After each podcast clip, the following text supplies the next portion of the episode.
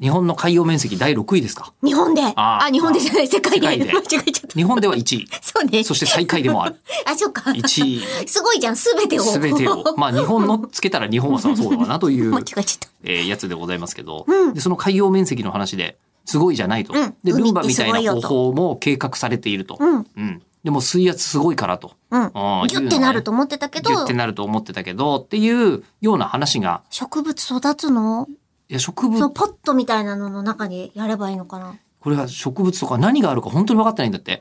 あのね、宇宙よりも大変なんだって。何があるか。で、何があるか分かんないの、さっき暗いってのも言ってましたけど、うんもう、あの、水深なんて200メートル超えたらほぼ光なんか来ないから、ええ、もう大体でも暗い生世き界、物いるよね。生き物いるんですよ。いるでしょいるんだけど、よく分かんないんですよ。ええすごい。相当よくわかんないから、その海洋生物とかの中に、むちゃくちゃ美味しいやつとかいるかもしれないし、えーむちゃくちゃ毒のあるやつとかいるかもしれないし。あ、そうね、どっちかだね。えーまあまあまあ、いろいろまだ分かってないことが、 ロうんマンがすごい。くっそあるわけですよ。だから海洋探査はやったらええやんという、まあ、事実日本はやる価値相当あるじゃないみたいな。だって6位なんだもんね。それだけ水がいっぱいあるってことでしょ水があるし、水があるということはイコール海底があるってことですから、うんその海底のさらに奥には何があるか。ねえ。みたいなのもいろいろと探してる方がいっぱいいるのですが、さっきも言った通り、えー通信が有線じゃないとできないというのが、すごいネック。うーん。なんですよ。ネックなのですが、ここまでは、えーこの間、えっ、と、あのー科学のラジオとかでも、ちょっと前、結構前ですけどね、はい科学のラジオでやったことではあるんですが、最近教えてもらったうんおもろい技術がありまして、はい。えーあの、京セラが開発している、えー通信ができるレーザーってものがあるんだって。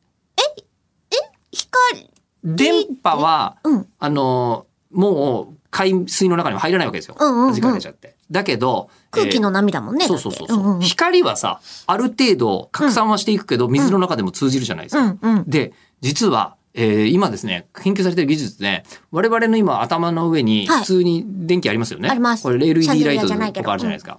この LED ライトとかって、我々からすると、例えば1万分の1秒点滅してたりしても分かりやしないじゃないああ、なるほど。分かんないでしょ我チ々ッのカチッカって。そうそう、チカチカしてるんだけど、うんうん我々には知覚できない。だけど、センサーつけたら、あの、機械の方はチカチカしてますね。へえ、わかりますよっていうの、わかるじゃないモールス信号みたいに。そうそうそう、のすごいやつみたいなうんうんうんやつで、えーやると、えー実は今、光でインターネットにつながる、ライファイ、ライトファイみたいなはい技術が開発されてんの。ええすごいそうなの。で、レーザーを、受光部とレーザーを出す側をうん、こうやると、実は光で通信ができるということになってて、えどれくらいの情報量がやり取りできるんですか、まだそんな、あの、早くはないけど、でもそんなにインターネットくらいできますよ、みたいな。え、すごい。ことになってて、それをどこで使おうかって話をしてんのが、実は深海で使えんじゃないって話に最近なってんだって。